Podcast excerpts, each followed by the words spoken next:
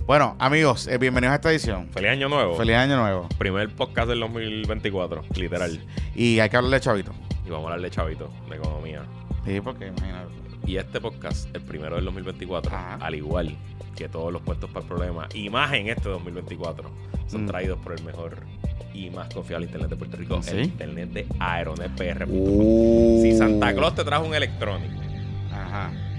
y ese electrónico está brutal, esa laptop, ese celular, esa iPad, pero el internet no te lo cambiaron, pues pídele a los reyes, el mejor internet de Puerto Rico. Dile, papi, bendito sea Dios, cámbiate a Aeronet, el mejor internet. Llama ahora mismo al 787-273-4143, 273-4143. Particularmente con el match. Visita aeronetpr.com para que chequees sus ofertas residenciales. Y si tienes un negocio y todavía no has llamado a Aeronet para chequear las ofertas comerciales que tiene esta empresa netamente puertorriqueña con casi 25 años sirviendo a la isla de Puerto Rico, bendito. Te lo llevo diciendo ya por varios años y la cantaleta continúa en el 2024. Cámbiate al mejor internet de Puerto Rico, el internet de aeronetpr.com, los presentadores de puestos. No Mira, hay problema. importante, porque a veces tienes el internet, pero el problema es dentro de la casa. Pues Aeronet te ayuda también con eso, porque tienen, tienen su Wi-Fi de Mesh, que es bien bueno. Me dicen que es buenísimo. Es buenísimo, es buenísimo. Sí, sí, es muy bueno. Este, Así que eh, confíen en los muchachos. Hagan las cosas bien, hagan que las cosas pasen. Hagan que las cosas pasen. Mira, este. Ya ese ya ese no lo podemos usar porque estamos en veda electoral.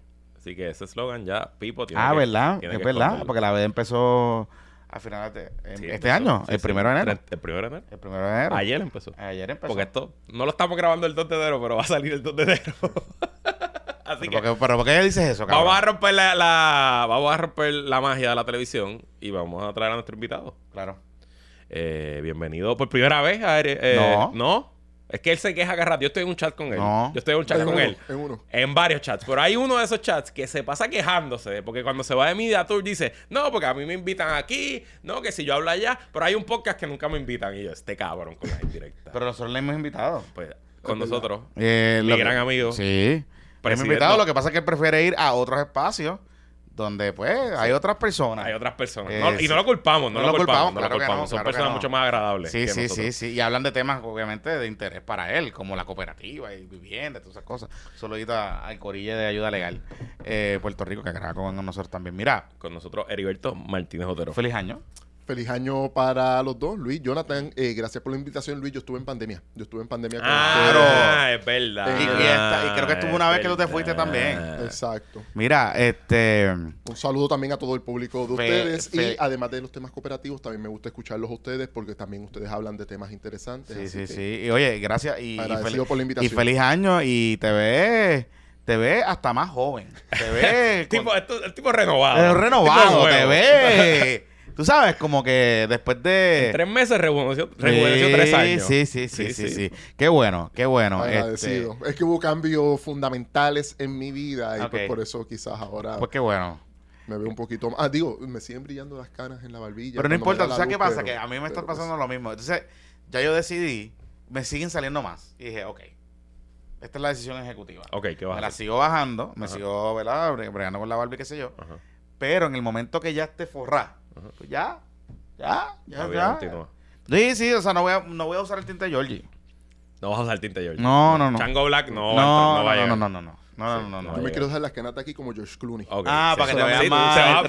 Te vas a ver igual que él, de seguro. Para que te Vas veas a más ser igualito, interesante. Igualito. Mira, Te va a este- faltar la cuenta de banco. Exacto. Y la marca tequila. Exacto, también. Sí. Pero eso pu- puede ser una marca de ron cooperativista local. Sí. Mira, lo que queremos hacer con Heriberto ¿No hay es cooperativas de ron? No, ¿De Eh, de- las, las hay incluso de vino tinto. En Puerto Rico no. Ah, ok. Ah, Ah, pues, sea, Puerto existen en el mundo, Sí, pero... sí, sí. Ok. No, digo, eso estaría cool. Una cooperativa de... Aquí el ron, eso es algo que familiar aquí.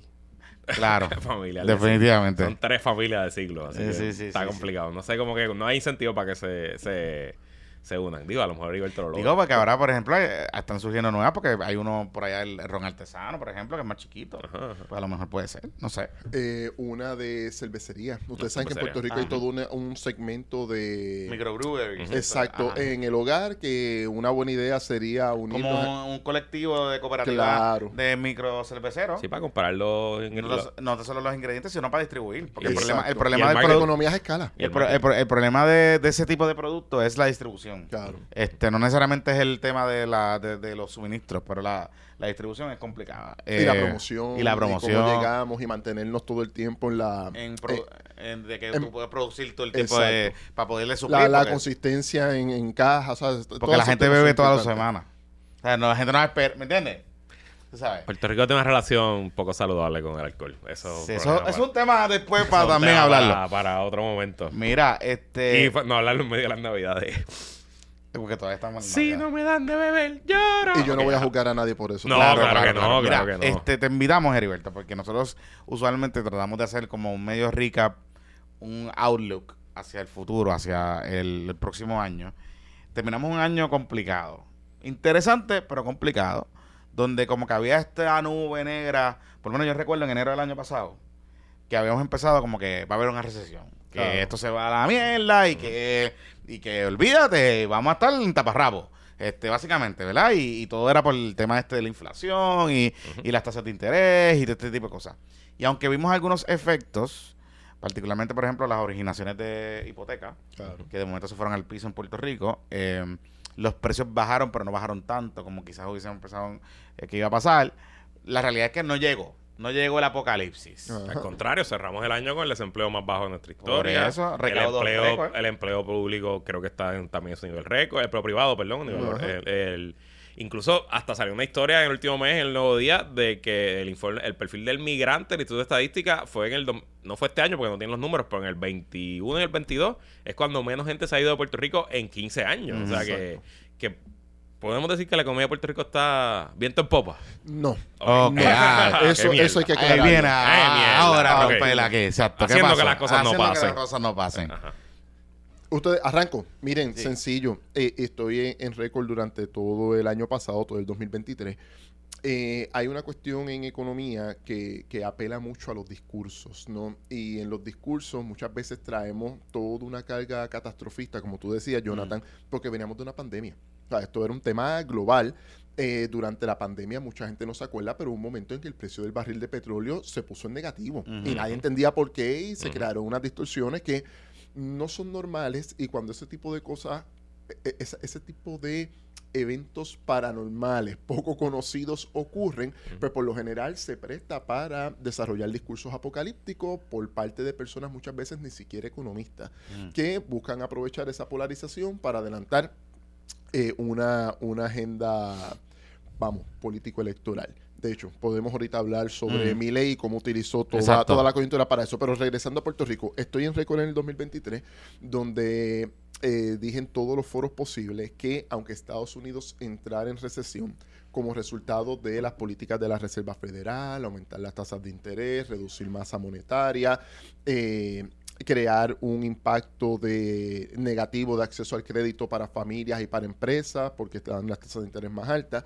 y provocar una contracción económica. No es esa contracción económica podía ser la primera vez en que Estados Unidos entrara en contracción y Puerto Rico mantuviera algún tipo de meseta o incluso un crecimiento por más moderado que sea porque Puerto Rico tiene un montón de millones de dólares asignados para la reconstrucción en un contexto en el cual eh, Puerto Rico todavía la construcción sigue siendo el sector industrial que más eslabonamientos tiene con los demás sectores de la economía. Mm. Por lo tanto, el efecto multiplicador es mayor. Para no aburrirlos con O sea, se o sea, lo que tú quieres decir, a ver si estoy entendiendo lo que tú nos estás explicando, es que yo construyo una casa, ¿verdad? Eh, y contrato a los contratistas, eh, Claro. compro los materiales, el agregado, todo ese tipo de cosas. Todas esas eh, elementos que yo estoy comprando tienen un impacto en agregado en otros sectores otros económicos, sectores claro, económicos. servicios, consumo, todo ese tipo de cosas. Entonces, eh, pues de momento todavía les voy a dar un número concreto. La economía de Puerto Rico en Producto Nacional Bruto se estima en 73 mil, 75 mil millones de dólares eh, como, como medida total, ¿no? Mm. de, todo lo que es la economía. Todavía los 11 mil millones de dólares, estamos hablando de, de- de casi un 18% de los fondos que se trajeron para la reconstrucción de todo lo que es transmisión y distribución eléctrica en Puerto Rico, no se han utilizado. Se ha utilizado un mínimo, por lo tanto, Puerto Rico tiene todavía de fondos asignados que ya están en Puerto Rico en caja sedentaria, y digo caja sedentaria porque están en cuentas de banco al, al 0.5% y no se están utilizando con la velocidad adecuada. Ese dinero está ahí. Por lo tanto, hasta que ese dinero eh, esas cantidades de fondos federales extraordinarias no se agoten, vamos a seguir viendo en Puerto Rico unos niveles de crecimiento y de empleo. Eh, la Junta de Planificación y la Junta de Control Fiscal los estiman para los próximos años entre el 1 y el 2%, a pesar de que en Estados Unidos todavía puede haber riesgo de recesión. Pero la razón es porque porque esa subida de tipos, esa subida de tasas de interés en los Estados Unidos para reducir masa monetaria no impacta los fondos que ya Puerto Rico tiene asignados para la reconstrucción. Y eso nos da aire para los próximos tres o cuatro años en Puerto Rico hasta que ese dinero eh, se utilice. ¿Por qué digo que la economía de Puerto Rico no va viento en popa? Porque las razones estructurales por las cuales, y voy a decir algo para, para el debate y lo, lo estoy promoviendo en área entre economistas, pero esto es para el público en general, esto tiene que ser un debate de país. Las razones estructurales por las cuales entramos en recesión, depresión económica en el año 2006 se agravó en el 2008 con la crisis financiera internacional. Y luego viene María y la pandemia. La razón por la cual llegamos ahí no se ha resuelto. Punto. O sea, el problema de base no se ha resuelto. Los problemas de base no se, no se han resuelto. El problema es que a partir del huracán María y de la destrucción total que hubo, pues todo este proceso de reconstrucción con fondos federales, con fondos de seguro, con, vamos, con el esfuerzo también colectivo de los puertorriqueños, pues ha creado una impresión de que está todo bien. Pero el problema estructural de desindustrialización, el problema estructural de falta de un modelo productivo eh, propio y el problema de una visión de desarrollo económico más allá de los fondos federales, todavía en Puerto Rico no se ha trabajado. De hecho, tú llevas una cantaleta bastante tiempo. En privado me lo has compartido y en público cuando te entrevisté en el programa radio de que mientras el desempleo está en su nivel más bajo, Puerto Rico ha perdido sus exportaciones industriales, han bajado sustancialmente en los últimos tres años y no hay nada en el panorama que parezca que altera eso. Y obviamente una vez acaba el dulce de los fondos federales, es las exportaciones industriales donde está la mayoría de la creación de riqueza en el país. Sí, en términos eh, agrícolas, Puerto Rico tiene un segmento que exporta, pero no es un segmento de alto valor agregado. Por lo tanto, no, no te mm. mueve mucho la aguja. Y en el tema, les voy a dar otro, otro dato importantísimo. Desde Lufthansa y Honeywell en Puerto Rico no tenemos una inversión eh, de, extranjera directa, el FDI, eh, de alto impacto eh, para promover y fomentar las exportaciones en Puerto Rico. De hecho, lo último que tenemos en términos de, de industrias para el año 2023 es el cierre de Bristol Myers en Humacao. O sea, no, no tenemos noticias de, de, de aperturas de nuevas plantas o de nuevos espacios para el desarrollo. Y en parte, cuando uno empieza a dialogar con personas fuera de Puerto Rico, uno de los grandes issues para no traer industrias a Puerto Rico y sectores productivos a Puerto Rico no tiene que ver tanto con impuestos o costes, tiene que ver con la ineficiencia en el tema eléctrico. Entonces, cuando uno empieza a darse cuenta de cuáles son los problemas estructurales, y esto lo he podido compartir con todo el mundo en el 2023, el primer problema estructural en Puerto Rico es que esos 11 mil millones de dólares no se hayan comenzado a utilizar para reconstruir nuestro sistema eléctrico. Sí, que, hubiese, que, que, si, que si es la razón principal para que no vengan a invertir, pues, pues, pues, pues, ok, pues no está pasando, o sea, no, está, no, se están haciendo que las cosas pasen. No se están haciendo que las cosas pasen. Entonces, ahí, ahí es que, y a eso voy, porque yo de momento escucho cuando se habla de los fondos de energía, vamos a poner placas solares, vamos a sustituir la energía y vamos a pero la realidad es que estos fondos que, que al que Diverto está haciendo referencia son fondos de transmisión y distribución. O sea, si mañana solo le ponemos placas solares a todo el país y destruimos todas las fincas agrícolas y ponemos placas solares y toda la cosa, no tenemos un sistema confiable para llevar esa energía a donde tiene claro. Ese es el problema. Ese es uno de los problemas fundamentales. Entonces, cuando uno ve que ese es un problema estructural, vienen las grandes preguntas. ¿Por qué no se ha comenzado? ¿Cuál es la situación? Entonces, insisto, hay muchos fondos federales que todavía están circulando y eso creó la, apariencia de una estabilidad económica, pero les voy a dar otro dato interesante. Esto lo publicó Cinco Millas, eh, la publicación Cinco Millas de García Pelati. Eh, cuando estuvimos en el cierre, hubo muchas personas en Puerto Rico que continuaron trabajando. Mm. Hubo otras personas que recibieron PUA y otras ayudas, pero hubo unas transferencias directas aún para las personas que nunca dejamos de cobrar. Me incluyo. Mi experiencia particular con ese dinero fue, y aparentemente fue la que se recogió de un montón de eh, trabajadores y profesionales en Puerto Rico, fue poner al día tarjetas de crédito que pudieran estar atrasadas, ponerlos en el banco. No había mucho que comprar, quizás en Amazon y Uber Eats no había mucho más que hacer, ¿no? Ir a, los supermercados y a la farmacia. Eh, no estábamos gastando en gasolina tampoco. O sea, mucha gente en español le decimos se desapalancó, puso su crédito al día. Y vimos entonces una reducción en la deuda de los consumidores. Esa deuda volvió a dispararse en el año 2023. Ujú. ¿Qué significa eso? Que ante la pérdida de poder adquisitivo por la inflación y ante la reducción de transferencias directas a hogares y a empresas, el resultado ha sido que la gente se está volviendo a endeudar nuevamente.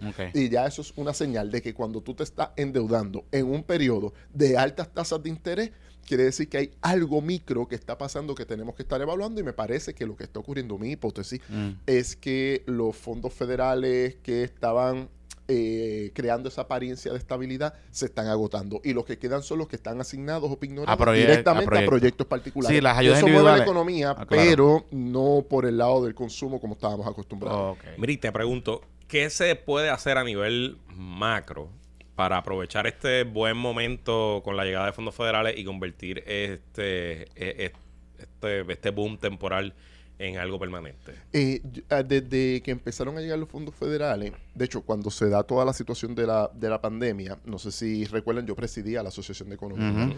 Y una de las propuestas que yo intentaba, eh, nada, eh, transmitir y llevar hacia adelante, a pesar de que en aquel momento la gobernadora era Wanda Vázquez y creó un consejo económico de 35 personas con dos economistas. Dos economistas importantes y muy reconocidos, Ok. pero 33 personas más que yo no tenía muy claro qué hacían ahí ni qué le proponían al país, pero Cuando tú creas un comité de 35 personas, tú estás buscando nada Claro, pero la bueno, Asociación de. Economistas no estuvo invitado al Comité de Desarrollo Económico que, que se diseñó para esa para aquella coyuntura, pero la propuesta que impulsaba era la de crear el, el mapa de el ecosistema empresarial puertorriqueño. Y entonces coger con el dinero que había disponible, segmentar cuáles estaban pignorados para unas áreas en particular, pero el otro ponerlo entonces en función de fortalecer la pequeña empresa, la mediana empresa puertorriqueña y eh, obviamente y el sector cooperativo también que tuvimos nuestra participación en el proceso. Así que, ¿qué es lo que yo creo que debe pasar? Número uno, eh, corregir el, el primer problema fundamental. Eh, la oferta de energía eléctrica. Si eso no se corrige, más nada va a ocurrir. La- Sí, las sí. cosas van a dejar de pasar y cuando se acaben los fondos o sea, federales. aquí, aquí el problema es eso. Ese es el principal problema, la energía. Exacto. El segundo entonces es eh, cómo con dinero disponible desde el gobierno aprovechamos para comprar eh, bienes y servicios de las compañías y empresas locales en Puerto Rico, las que dejan el dinero aquí, no las que sacan el dinero como rendimiento de capital. Esa parte es bien importante. Y número tres, entonces mantener eh, diálogo abierto. Esto que voy a decir ahora es bien técnico y no, no voy a aburrir a nadie con eso, pero tiene que haber un diálogo abierto entre todo el segmento cooperativo de ahorro y crédito y los bancos comerciales en Puerto Rico que ofrecen servicios a nivel local para mantener estable la liquidez. Mm. Esa parte es bien importante. Recordemos que vivimos en un sistema donde la inversión ocurre porque hay ahorro. Y el intermediario entre el ahorro y la inversión, eh, entre el ahorro, el crédito y la inversión, son las cooperativas de ahorro y crédito y los bancos comerciales que operan Hay en Puerto hay Rico. algo que me llama la atención y voy a utilizar el ejemplo de, de una noticia que vi en los últimos meses del, del, del año, eh, del 2023. El Hotel El Conquistador, eh, que todavía está en reconstrucción después de los, Mm. eh, los huracanes Irma y María. Y que las cooperativas invirtieron 15 millones de eso, pesos. a eso iba. Prestaron. Eh, Prestaron, prestaron, por eso, prestaron. a eso iba. Una de las cosas que hablando, tuve la oportunidad de ir al hotel Ok. eh, en esos días que, se, que anunció la noticia, jugar un golfito, qué sé yo. Y hablando con la gente allí, una de las cosas que me llama la atención, además de que siempre ha sido el problema que ha tenido ese hotel, ese hotel es gigantesco, Ujú. una facilidad demasiado grande para donde está. Es hermosa, pero su Claro. costo de mantenimiento es demasiado alto para ser viable, o sea, para hacerlo viable económicamente donde está, etcétera, y hay unos problemas allí en el área este particularmente de desarrollo turístico que no tiene atractivos para llevar gente para allá, ¿verdad? Pues eso son otros 20 pesos. Pero una cosa que me decía una persona con la que hablaba, me decía, nosotros llevamos años tratando de conseguir eh, a través de la banca privada que nos ayuden, que, que, que nos presten dinero, Claro. que nos den líneas de crédito, que, que nos permitan, ah, yo tengo, me asignaron fondos de FEMA, me asignaron fondos de los seguros para poder terminar de reparar el hotel, pero yo necesito liquidez para poder pagar a la gente. Claro. Líneas Eh, de crédito. Líneas de crédito, todo ese tipo de cosas. Entonces, cuando veo la noticia de este consorcio de cooperativas que le presta dinero, me llama la atención y a la misma vez me preocupa un poco. eh, porque ya hemos visto anteriormente en el Hotel Conquistador, eh, algún, de alguna manera u otra, han recibido inyección de dinero, de capital, así sea préstamo de banca privada o del propio gobierno a través del TDF. o a Usualmente través del- era el gobierno. Exacto, o a través del GDB o a través de cualquiera de otras otras alternativas. Entonces, eh, eh, pero sí, algo que me llama la atención y creo que tú lo mencionas, es que aquí hablamos, por ejemplo, de que hay falta construir vivienda o falta que yo quisiera ir a buscar para comprarme una vivienda o un terreno y los productos hipotecarios o los productos que hay disponibles de crédito son bien limitados. Ajá. Eh, ¿qué es, por qué- ¿Cuál es la razón fundamental de Eh, eso? ok, do- Sí. do- dos cositas. Uno, el primero es, eh, te voy a hablar desde el Sí. punto de vista de cooperativas de crédito en Puerto Rico. Aunque somos una red de 100% capital local, eh, todo lo que tiene que ver lavado de dinero y tasas de interés están eh, regidas por la Reserva Federal, particularmente la Reserva Federal de Nueva York. Por lo tanto, si hay aumentos en las tasas de interés en la- por parte de la Reserva, aquí también nos vemos eh, afectados. Segundo, para el tema de banca hipotecaria, eh, hay, unos, hay, muchas restricciones. Si van a tener una garantía del gobierno federal, si no la van a tener.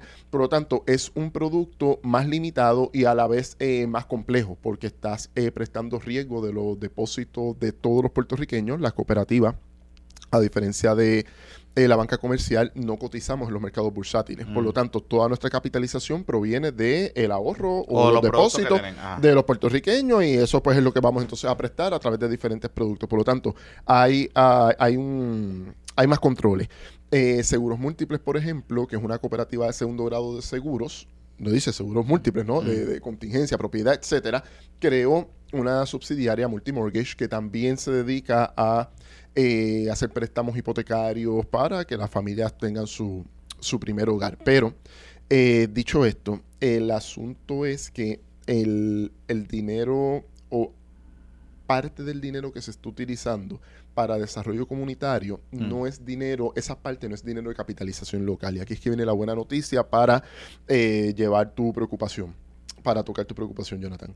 Eh, de las 94 cooperativas de ahorro y crédito, 88 eh, pertenecen a la red Inclusive y están certificadas por el Departamento del Tesoro para recibir fondos CDFI Mm. que son grants, no son préstamos, no son líneas de crédito, son grants directos que están recibiendo las cooperativas y ya va por cerca de 300 millones de dólares para préstamos de desarrollo, para préstamos eh, que tengan que ver con temas económicos y para desarrollo comunitario.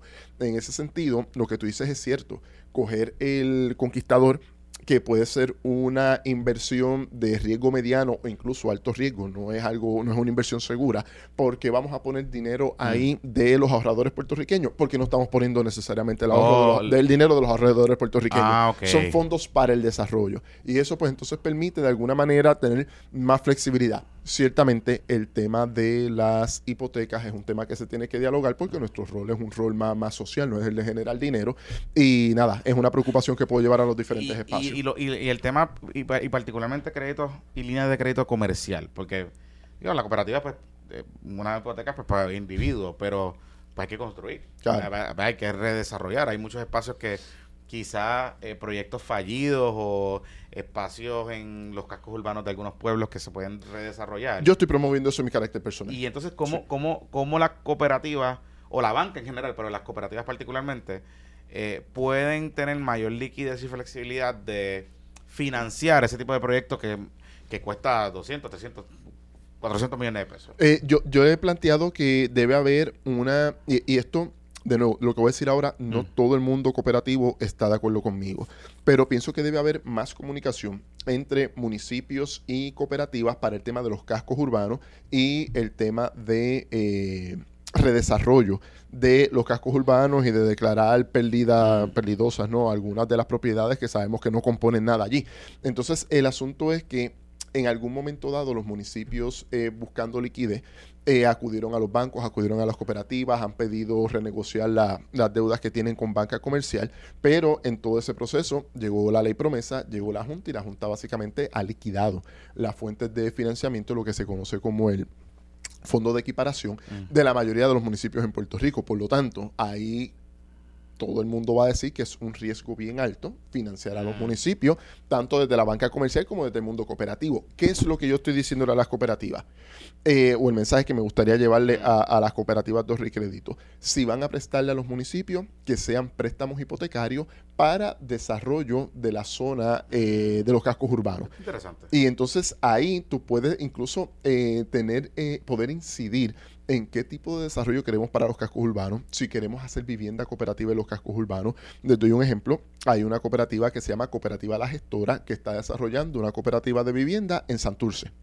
Y ya los edificios están, están buscando el financiamiento, entonces eh, la parte que es un poquito más compleja va a ser la parte de ir al municipio para los permisos, ir al gobierno central también, todo lo que tiene que ver con bomberos, la, la situación de la seguridad. O sea, son muchos retos. Si los municipios las cooperativas se ponen de acuerdo para desarrollar un área en particular a través de préstamos hipotecarios donde los cooperativistas también, y esto hay que decirlo con transparencia y honestidad total, podamos ejecutar en casos de impago de- por parte del municipio, pues pienso que entonces eso reduce el riesgo e incluso pone a las cooperativas en una posición Mejor. de tener, de mejor de tener entonces inversiones en los cascos urbanos para Claro. determinar cómo se va a ¿Hace, desarrollar hace ese cuánto espacio. no se construyen cooperativas de viviendas nuevas? Desde el Rico? 2002, me parece, 2003, la de Viejo San Juan fue la Fue última. la última. La que La está en la última.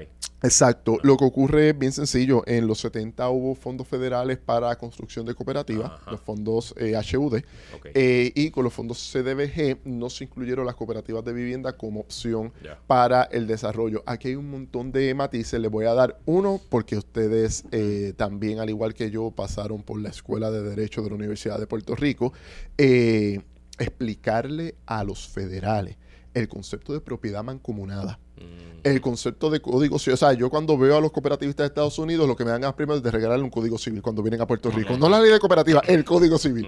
Y entonces, eh, ¿cómo es esto de que eh, ustedes tres montaron una cooperativa de vivienda y los tres son dueños de una tercera parte de cada átomo que compone? O sea, eso a ellos les vuela la mente. Es una cosa, ellos lo ven más como que si equity. No lo ven como la parte de cooperativas de vivienda como las que existen en Brooklyn. Son distintas a como las concebimos aquí en Puerto Rico.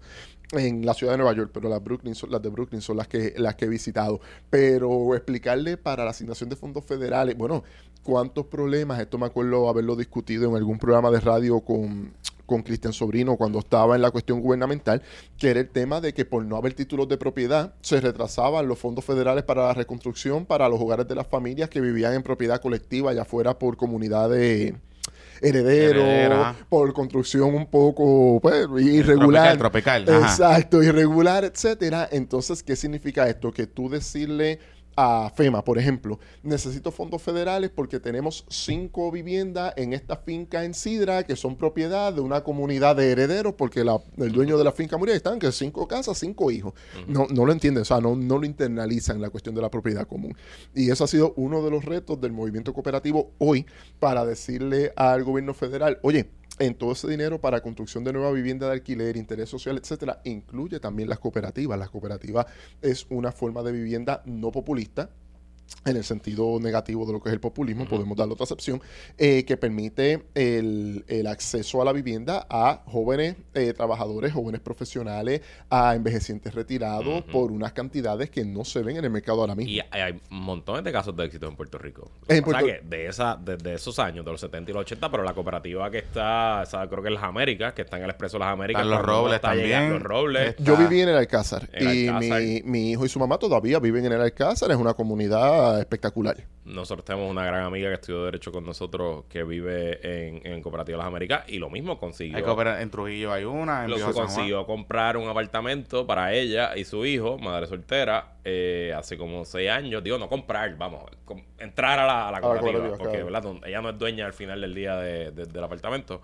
Pero eso está cambiando. Tienes que ver un podcast de ayuda legal donde lo discuto. Ah, ok, bueno, Ah, pues, ok, pues, ok. esa gente ayuda legal sabe lo que Di- dice. discuto el Eh, tema de la propiedad, titularidad, co- cooperativa y de nada, titulares. pues, pues, o sea, en, en tiempos donde no se consigue nada por menos de 250 mil pesos, ella consigue un apartamento de creo que son tres cuartos y un baño, eh, súper chulo, súper céntrico, por una, una mensualidad Lo- bien lo- cómoda. te ¿no? lo digo yo en mi carácter personal que lo viví. Nosotros vivíamos, o sea, yo vivía en una cooperativa, tres cuartos, un baño, eh, una vista espectacular y mi renta eran 330 dólares Increíble. mensuales. ¿Cómo? En el medio de en San este Juan. siglo. En este siglo, en el medio de San Juan. Ok, pero entonces, ok, va- va- vamos, para beneficio de los amigos que, no- que quizás no, no saben cómo funciona esto.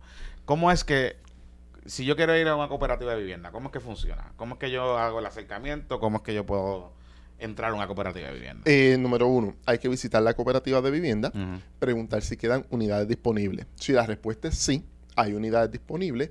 eh, por lo general, la persona que administra la cooperativa o alguno de los empleados te va a llevar por las unidades disponibles para que la persona escoja. La persona dice, yo quiero, a mí me gusta esta. Y ahí entonces la administración de la cooperativa va a decir, ok, este es el proceso para entrar. Mm. Estos son los documentos que tienes que traer, estos son los papeles que hay que llenar, hay que pasar por una entrevista con los miembros de la Junta. Con una junta. La Junta cualifica y si la Junta dice, ok, no hay ningún problema, eh, queremos que ustedes sean parte de nuestra comunidad. Y aquí viene la importancia de la cooperativa, ¿no? El tema de que las decisiones eh, de la comunidad se toman en, en comunidad, con asambleas anuales, con Mm. junta de directores, con comité de supervisión y con regulaciones de eh, esas cosas. Exacto. Entonces, eh, una vez te dicen sí, eh, uno entonces tiene que pagar, aquí es que viene la parte más difícil, en lugar de eh, un pronto para la casa, hay que pagar lo que se conoce como una equidad. Entonces, esa equidad, en, en mi caso en aquel momento, fueron un poco más de 10 mil dólares y esa equidad te hace socio dueño de la parte que te re- corresponde de la totalidad de la cooperativa.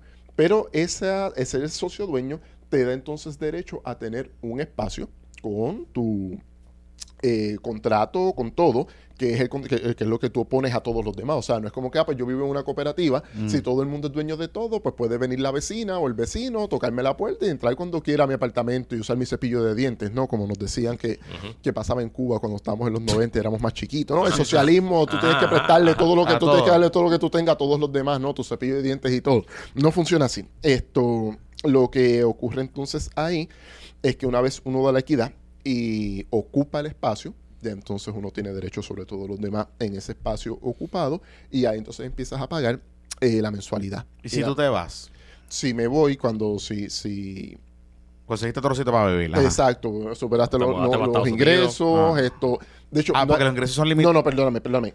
Te puedes quedar ahí, pero hay personas que cuando aumentan mucho sus ingresos, eh, le- les ha convenido más entonces un préstamo hipotecario porque pueden deducir los intereses de la planilla. Claro. Acá eso no se puede hacer. Eh, pero eso de nuevo, eso es opcional. Na- No sacan a nadie porque, porque mejore o aumente sus ingresos. Pero la persona se quiere ir entonces, eh, se lo comunica a la Junta, eh, retira la equidad y te devuelven eh, lo- el dinero que hayas pagado de entrada con eh, los aumentos que hayan ocurrido en la distribución de dividendos para esa, para esa equidad. O, o Eh, sea, o sea, te devuelven, básicamente te devuelven el dinero que pusiste en la entrada. o sea, te devuelven los 10 mil pesos más una cosita más. Exacto. Exacto. Interesante. O sea, no, eso está chévere. Y de hecho, o sea, por ejemplo, no se heredan. Eh, la- el momento que fallece la persona, no es que los ¿verdad? O sea, es un... Eh, ese es uno de, la- de los temas que más se ha trabajado en los últimos tiempos, porque es verdad, eh, no se hereda. Sí, la cooperativa puede decir, por ejemplo, ojalá no, no pase, pero que la, que si la mamá de mi nene ya no esté, la cooperativa puede decir, mira, Heriberto José tiene 21 años, es mayor de edad, lleva sus 21 años de vida en esta cooperativa, vamos entonces a hacer el traspaso y la Junta lo cualifica y se queda. Ay, no, no pasa nada. Eh, ¿Por qué? Porque los 10 mil dólares sí se heredan, eso sí es transferible. Lo que no es transferible es eh, titularidad del apartamento porque no hay titularidad. Entonces, ¿qué es lo que se está trabajando, Luis? Eh, lo que se está trabajando es el tema de las cooperativas de titulares. Una vez las cooperativas terminan de pagar el préstamo a HOT, hacen una asamblea y determinan entonces hacer una escritura matriz, otorgar los títulos de propiedad a todos los que han estado en la cooperativa, pero todas las áreas comunes, en vez de convertirse en propiedad horizontal, se quedan eh, bajo propiedad de la cooperativa. Todo lo que ten- todo lo que esté fuera de los apartamentos, cooperativa. Las paredes medianeras, las tuberías, todo ese tipo de cosas se queda bajo el régimen cooperativo. Eh, ¿hay, ¿Hay cooperativas en Puerto Rico de vivienda de urbanización? Eh, en O sea, este momento o todas son hay, eh, hay, condominios. hay walk-up, creo que la de Ponce son walk-ups y la de Bayamón son walk-ups. Eh, la de Viejo San Juan es una estructura típica de Viejo San Juan, ¿no? Desde hace un par de siglos. Y las demás son torres. Las demás son torres. Hay unas de dos torres como San Ignacio, San Francisco y Ciudad Universitar- Universitaria.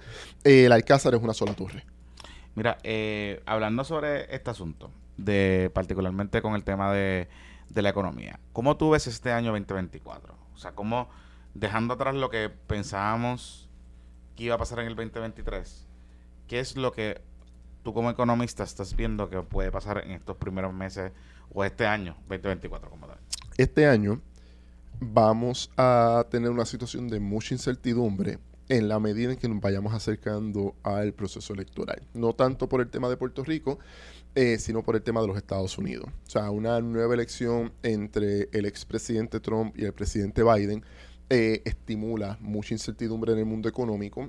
¿Por qué? Porque pues, los comentarios que se están haciendo que influyen en, en, lo que Keynes llamaba, llamaba el animal spirit de los inversionistas y podemos ver entonces situaciones bien particulares en los mercados bursátiles que han tenido unos comportamientos muy muy aleatorio en los últimos años, ¿no? Con el tema del conflicto bélico, con el en, Ucrania y, Rusia, ahora también en Oriente Medio. Curiosamente, algo que fallé en mis pronósticos. Mm y lo reconozco abiertamente, yo pensaba que el conflicto en, entre Israel y Gaza iba a provocar mucha presión sobre los aumentos en el precio del petróleo. Y que yo haya echado gasolina en estos días 83 centavos el litro, básicamente derrota. Está más barata, casi no está a precio de pandemia, pero está lo más barato que estaba en 18 meses. Por eso y derrota mi, mi hipótesis en aquel momento, pero siempre mantengo la, la línea de que una escalada en ese conflicto eh, pudiera entonces sí tener presión está el canal de Suez, están los países exportadores de petróleo, así que podemos tener una situación bien, nada, podemos tener un, un, detonante que de momento nos dispare el precio del petróleo en cualquier momento del año, que eso también eh, genera incertidumbre y por el momento pareciera que la subida de tipo de, tasa de interés en los Estados Unidos empieza a moderar un poco la inflación, ¿no? Recordando que no es que los precios estén bajando, sino que están aumentando un ritmo eh, un poco más lento. Así que de nuevo, veo mucha incertidumbre e inestabilidad a nivel global. Hay que ver qué va a pasar con Argentina. Argentina también es un gran exportador de soja, de carne, o sea, eh, la economía de China, según el Fondo Monetario Internacional, va a crecer entre 5 o 6%, que es un crecimiento ya bien moderado. Eh, México y Brasil están creciendo en unos ritmos aceptables por mm. su situación a 3%. India es el gran, el gran gigante que está creciendo aceleradamente. De hecho, India es la quinta economía del mundo en este momento, eh, medido en Producto Interno Bruto. Y le comentaba a Luis en estos días que básicamente gracias a la India y a China que están comprando petróleo ruso, el Fondo Monetario Internacional dice que en el 2023 eh, la economía rusa cerró con un crecimiento de 2.2%, mm, a pesar del bloqueo económico y todo eso. Así que imagínense lo rápido que tiene que estar creciendo la India más o menos entre 6.5 y 7% para arrastrar gran parte de la, economía, rusa a niveles de, crecimiento moderado. Mencionaste a Argentina. Ok, pero antes de hablar de Argentina, vamos a hacer una pausa.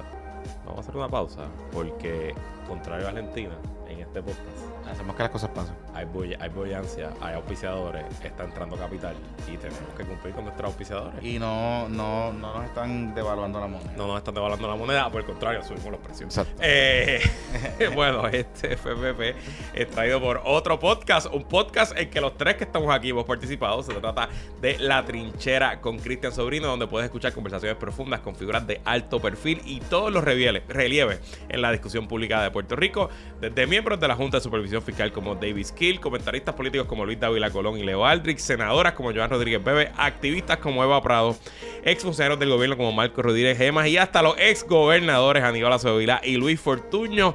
Y también el bizcochito Jonathan Lebrón, el cabezón Luis Herrero y el hoy director ejecutivo de la Liga Cooperativa Heriberto Martínez. Todos se sientan con Cristian Sobrino para discutir de forma relajada e incisiva y debatir los temas más controversiales que otros programas no tocan ni con una vara de nueve pies.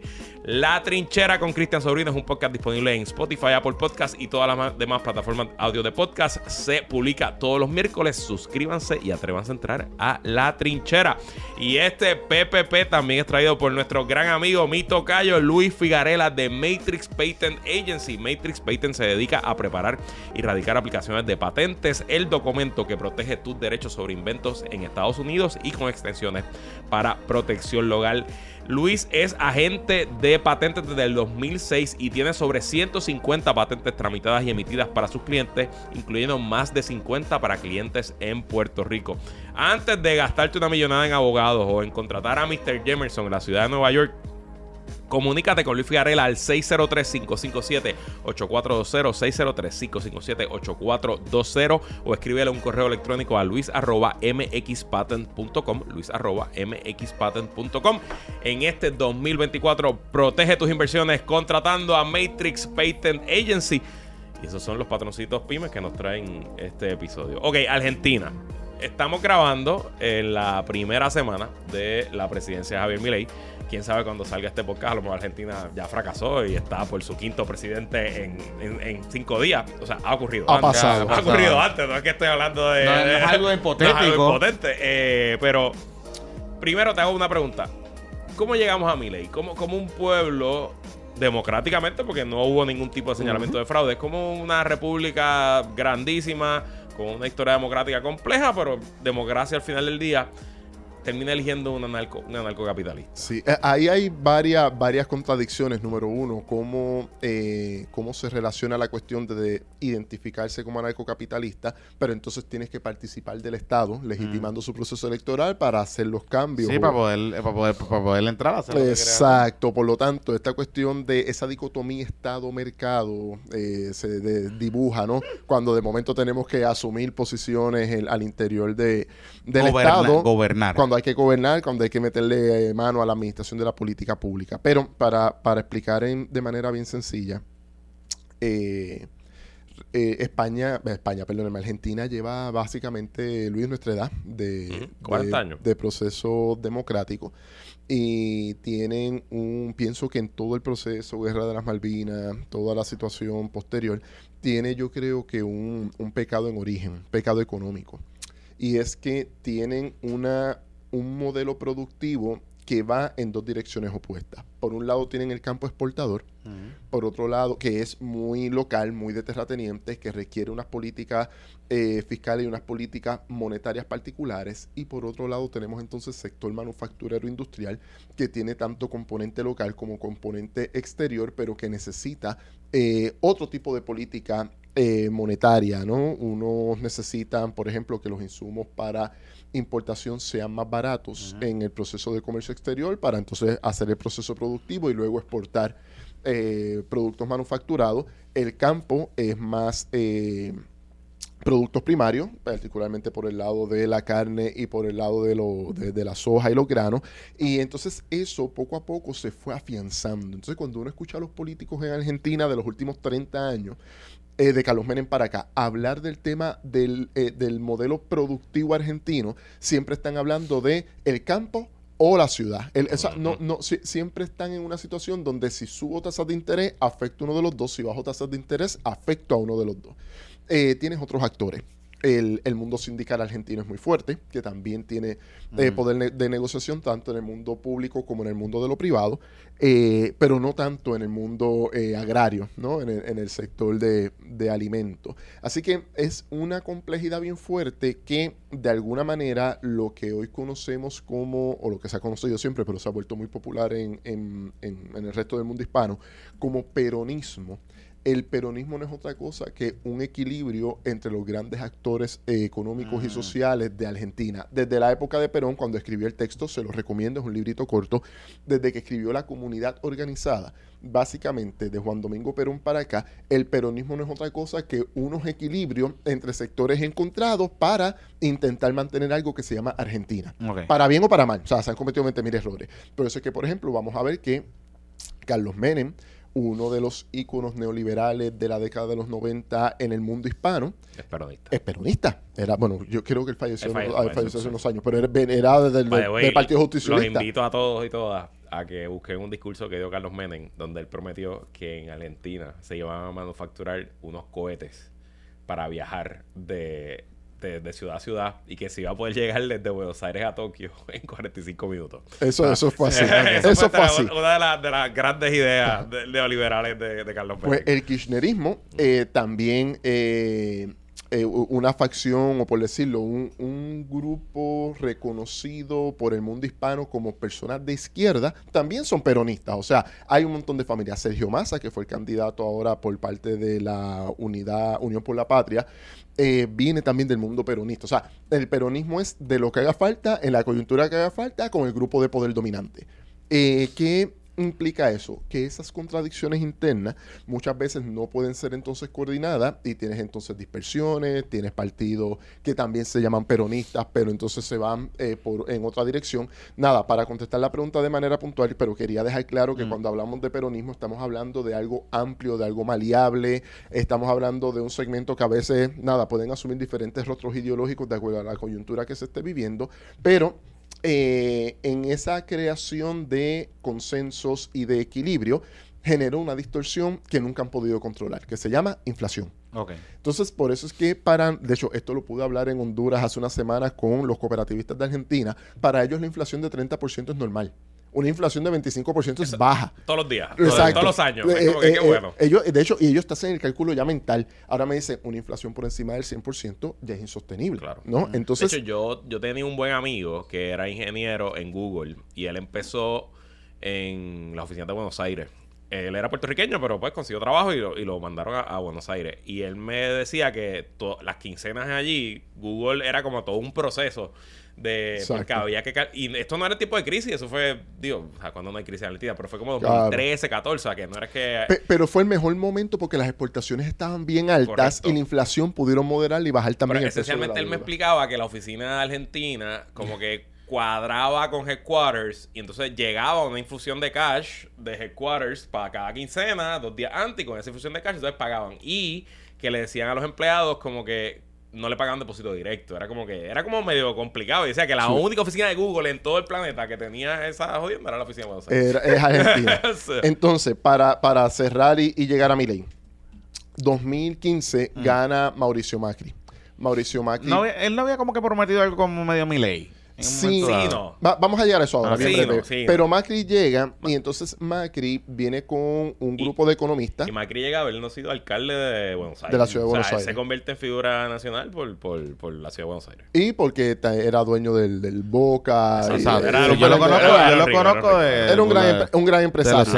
Pero entonces llega y con un economista, que es el mismo ahora que está utilizando mi ley, de apellido Caputo, empiezan a traer un tema de ortodoxia económica, pero cometen un error. Y aquí es que viene la parte bien técnica y aburrida de la economía, pero es la más esotérica y es la que más eh, atención está trayendo en este momento, que es la política monetaria. Entonces, había una cosa que se llamaba cepo cambiario, que eso lo que significaba era que tú no podías llevarte todos los dólares que tú quisieras del Banco Central. Tenías que dejar una reserva allí. Pues él eliminó eso para dejar que la situación monetaria flotara y lo que ocurrió fue que todos los inversionistas sacaron los dólares.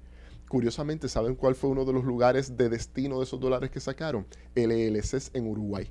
Ajá. Empresas argentinas sacando dólares, y la, es legal, el Cruzando el río. cruzando el río, y las ponían entonces en. Uruguay. Son cosas que he ido aprendiendo de, de nuevo, podemos ver los discursos de Milei, podemos ver los discursos de Massa, podemos elevarnos a nivel de catarsis, porque Milei dijo zurdos de basura a los demás y que, que eso le, le encanta a nuestro Zurdos de mierda, ¿no? lo puedes decir. Ah, ok, sí, Zurdos estamos- de mierda. Exacto. Ah. Mira, gente con eso como que le da una excitación que yo me quedo frío, pero cuando vamos a, la- a- a dialogar con, con los sectores productivos, ay, es que de verlo uno aprende. Mm. Que, por ejemplo, lo que les decía ahorita, había una política cambiaria de moneda, de valor de la moneda para el campo, otro para la ciudad, otro para las exportaciones, otro para las importaciones. Ay, Surge el dólar blue eh, en el mercado irregular. Eh, otro para el poder adquisitivo de los trabajadores que se, re- que se ¿Cómo es, el revalorizaba dólar, con cómo- el, es el dólar blue? El dólar, el- el el mercado dólar negro. del mercado negro. Mercado o sea, negro. el gobierno decía que el cambio era 400 pesos por dólar, pero en la calle el dólar blue te lo vendían a 900. Y de hecho, el periódico 900 principal, era el el, número. Clarín, el Clarín, publicaba todos los días Eh, el el, dólar precio blue. del dólar blue, literal, Sí, en la sí, es- portada, como que era uno de los indicadores. Una referencia, era un- es una... Sí, sí, un claro. ca- un- Y yo- o sea. Yo hice el cuento en el Zoom ayer, yo creo que tú habías entrado, de que hay ciertos dólares, no todos los dólares te los cambian por lo mismo en el mercado negro. Que el, el- el favorito, el que más prefiere el mercado negro es el billete de 100 con la cara de... Ese es este hombre, Dios mío, que nunca fue presidente de... Hamilton. No, no, no es Hamilton, es este, el que era el inversor, whatever. no, yo no sé de billetes de Con la cara grande, cosas de billetes de siempre, No, te no. carajo. Este, con la cara grande, los más nuevos. Porque los que tienen lo cara- la cara chiquita son más fáciles de, de falsificar. Entonces, en el mercado negro, si tú llegabas con, con la cara grande de los Benjamins, los Franklin, Los Ben- Benjamin ah, Franklin, ah, ah. Pues esos te los daban a 900 pesos y los de la cara chiquita te los daban a 600 pesos. Ok. Entonces era un, era un podcast de NPR hablando de- que le decía a todo el mundo que si vienes a Buenos Aires en esta época, a Argentina, trae cash. Pero cuando vayas al banco, como que dile al teller del banco, dame todos los billetes de 100 que sean nuevecitos. Dame Claro. los- crisp, así, porque, porque esos son los que van Esos son los que te van a comprar chavito. Pero Ah. miren, miren esta parte es interesante. Todo eso generó una inflación, eh, la inflación histórica por encima del 25, 30, incluso 40%. Pero aquí viene la parte importante. Está Cristina Kirchner, está Néstor Kirchner. El gobierno de ellos no voy a entrar en, valores, en valorarlos, pero eh, hubo un boom de las exportaciones porque China estaba creciendo al 10% y estaba demandando de todo en todas partes. En el Ah. caso de Argentina fue la soja. Con eso pagan gran parte de la deuda unos fondos de cobertura no quisieron entrar en la negociación, fue una situación histórica que coincidió cuando en Puerto Rico empezaron con la degradación, nada, a lo que los quiero llevar, cuando caen los precios de las materias primas, que entonces hizo el kirchnerismo, imprimió papel moneda para monetizar deuda y gasto público. Y ahí empieza a dispararse nuevamente la inflación, don- se vuelve insostenible, ya andaba por 60, 70% y gana Macri. Macri dice, voy a trabajar el tema de la inflación porque el problema de la inflación es la escasez de dólares en el Banco Central. Hay que recuperar la confianza de los inversionistas y como yo le voy a decir a un inversionista, y pon dólares en Argentina si después no te los dejo llevar. Eh, vamos a sacar el cepo cambiario. Lo quitaron, se llevaron los dólares como quiera y eh, se vuelve a disparar la inflación y ahí entra ese actor no muy querido en América Latina. Yo lo uso para referencia estadística porque de verdad el Fondo Monetario Internacional en términos de datos es espectacular. Y pienso que han cambiado, han moderado unas cosas, pero eso es otro tema. Nada, eh, Macri hace un préstamo de 100, de 100 años con el Fondo Monetario Internacional. O sea, nos ¿De vamos a morir nosotros, A 100 años. después nuestros hijos, nuestros nietos van a estar ¿Y de viejitos. y te- ¿Y cuál es el porcentaje de todos los préstamos del Fondo Monetario Internacional que son préstamos de Argentina? Es como el 30 y pico Exacto, por sí, sí, Argentina. Todos los, bo- todos los préstamos que da el fondo, como el 30 son para Argentina. Exacto, entonces ahí gana Alberto Fernández con 48%, reunifica a toda la familia peronista, Massa, Kirchner, Alberto, no estaban todos, y empiezan entonces a decir, no, el problema no es la escasez de dólares, el problema es que los dólares cuando llegan se van por la deuda, por lo tanto tenemos que entrar en una negociación de la deuda, traen al amigo eh, Martín Guzmán, eh, lo hace ministro de Economía, recibe... ¿Son eh, que están en espacio abierto? ¿O ese mismo. Eh, eh, no, es, es cercano, espacios abiertos. Él es muy amigo del, del también colega economista eh, Daniel Santamaría Ots. Da ese, ok, ok. Eh, entonces, eh, nada, le toca trabajar en una situación bien, bien complicada el tema de la negociación de la deuda, pero volvemos. Eh, el recorte fue insuficiente y la inflación no se modeló. Claro, vino la pandemia, vino el conflicto, pasaron un montón de cosas internacionales que no estaban bajo el control. No, ni, ni la derecha de Macri, ni el entendido de izquierda peronista de Kirchner y Alberto Fernández logran eh, sacarnos de esta situación. La inflación está cada vez peor, la pobreza está aumentando, eh, no estamos cumpliendo como gobierno peronista con los intereses materiales ni siquiera de la clase trabajadora y empieza entonces a volverse muy popular los discursos la antipolítica, que se vayan todos, eh, incluso el que se vayan todos es un discurso que viene desde Argentina 2001, se utilizó en España cuando el 15M en el 2011, o sea, que se vayan todos y la antipolítica no es algo que, que- que sea reciente, ¿no? Y eh, hay que reconocer que eh, mi ley domina bien los conceptos económicos en el discurso, Mm. pero cuando habla es un telepredicador y la facilidad que él tiene para emocionar a Sí, la sí, gente que eh, de nuevo a mí eso a mí eso me tiene me impresiona el tipo de momento Retóricamente hablando. la retórica es espectacular.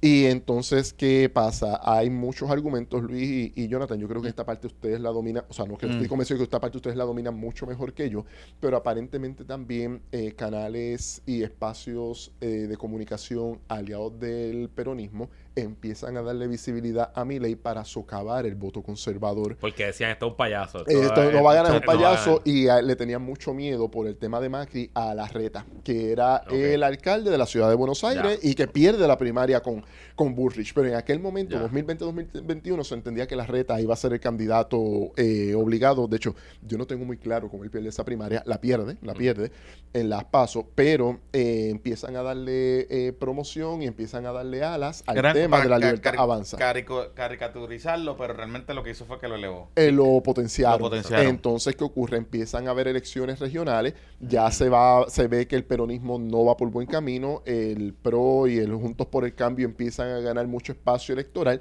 pero los libertarios eh, no levantaban cabeza, se mantenían en el 2 o 3%.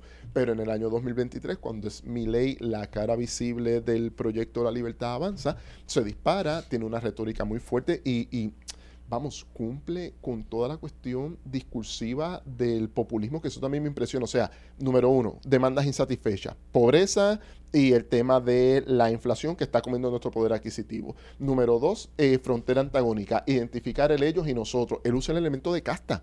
La, la- la casta de la que hablaba Pablo Iglesias en España, él lo utiliza también.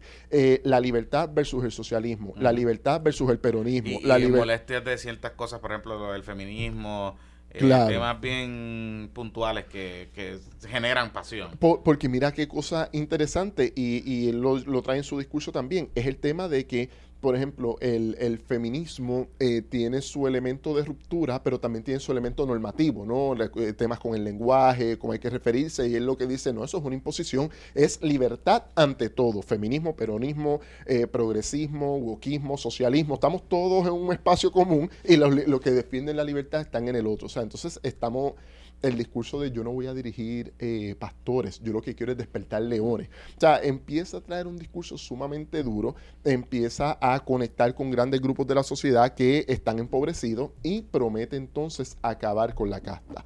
Problema, gana las elecciones, su equipo económico ya es el mismo económico de Macri.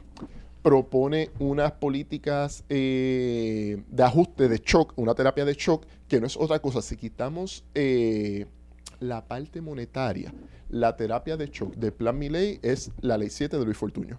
Exactamente la misma, las mismas propuestas, la misma estru- eh, eh, el mismo ajuste estructural. Fortuño. Por eso el presidente... Claro, fue y aquí viene la parte interesante, y es que Milei dice, eh, esta casta nos ha llevado hasta aquí. Él dijo, él- todo lo que él está haciendo, él dijo que lo iba a hacer. Eso, eso es cierto, o sea, Ok. no le voy a atribuir eso. Pero lo que me sorprende es que él diciendo lo que va a hacer, su primer eh, paquete de ajuste estructural, que parece que va a ser el, el que va a estar utilizando durante todo este periodo de recortes al gasto público, eh, despidos, de tener obra pública que ya no, que no haya comenzado, eh, la reducción del presupuesto.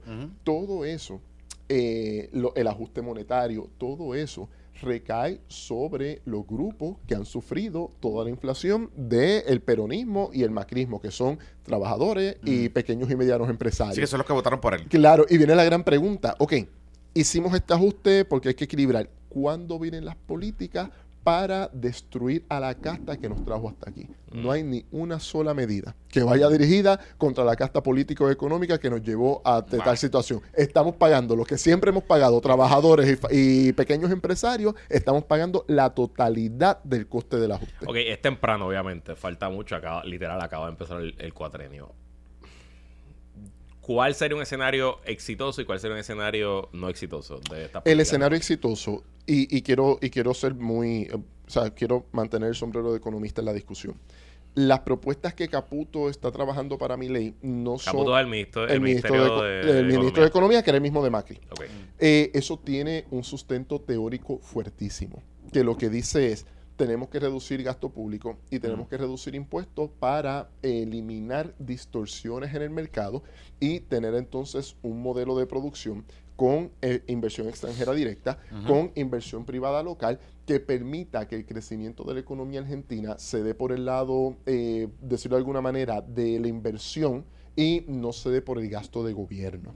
Y eso en teoría es más estable porque genera menos eh, distorsiones eh, o menos situaciones negativas en términos económicos. ¿Por qué? Porque si queremos mantener crecimiento económico por el lado del gasto de gobierno, van a ocurrir dos cosas. O aumenta el endeudamiento o aumentan las contribuciones. O las dos. Por lo tanto, ¿qué es lo que dice Caputo? Tenemos un exceso de Estado, tenemos que reducir el Estado para que entonces el mercado pueda ir desarrollándose poco a poco. Por lo tanto, ¿cuál sería un escenario exitoso? Que esta, noten que en este tema no hablo de mi ley, mi ley su Mm. propuesta era eliminar el Banco Central y dolarizar la economía, no es algo que yo vea posible en Que lo los próximos años, sí, eso Digo, era más quizás lo pueda hacer en 3, 4, 5 años, pero, pero exacto, este no, año e- no, era no. pa- eso era más un discurso, lo que les decía ahorita. Esa es la retórica para polarizar y pues si la inflación el problema es el Banco Central, lo eliminamos y ya. Ahora estamos en la vida real, ahora toca gobernar, ahora toca administrar la cosa pública. Y quien está trabajando todo esto es Caputo. By the way, paréntesis, yo sé que no me trajeron para hablar de esto, pero en Mm. términos estrictamente políticos, Macri es un- un- una habilidad magistral. No, Macri. Ah, Macri, ok. Macri, o sea, Macri literalmente domina todo el escenario político del Ejecutivo. Y miren esto. Tío, para ti- y, y sin los votos de él no hay votos en la legislatura. No, no, peor, peor. Si tú sumas los votos de Macri con el peronismo oficial, tiene votos suficientes para sacar a Milei. Para sacarlo. Ah, sí. Para sacarlo, para, sacarlo. O sea, exacto. literalmente Milei depende por completo Ya. del apoyo de Macri a nivel legislativo, no solamente para aprobar eh, leyes, sino para, Para su puesto. para supervivencia en el puesto. O sea, Wow, él tiene que hacer lo que. Macri diga, punto. Cierro paréntesis, eso es un tema más, más político. Volviendo al tema económico, esto, el escenario sería que una vez estas eh, políticas ya se vayan consolidando, eh, primer paso, lograr paz social en poco tiempo. ¿Qué significa eso? Obviamente en todas partes del mundo, en Puerto Rico pasó, cuando tú traes este tipo de políticas va a haber una respuesta del movimiento social.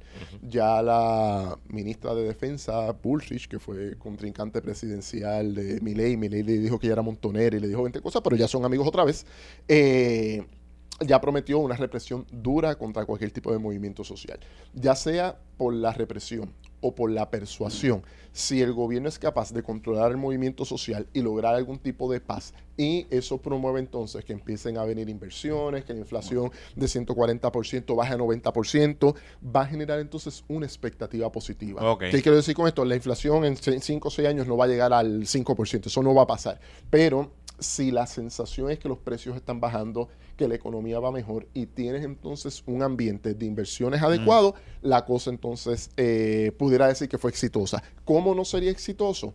Eh, lo que pasó con Macri, que las políticas eh, de ajuste que implementó, aunque él le llamaba gradualismo, ahora quieren hacerlo a través del shock, o sea, una velocidad más acelerada, eh, provoquen entonces una crisis económica que continúe alimentando el movimiento social y terminen como en el 2001, donde las políticas de Carlos Menem eh, provocaron un desastre que terminó con un corralito. Y explico en 10 segundos lo que es el corralito. Usted tiene 500 dólares en el banco, tiene que comprar la medicina de su mamá que cuesta 100 dólares, pero cuando va a la TH solamente le permiten sacar 50.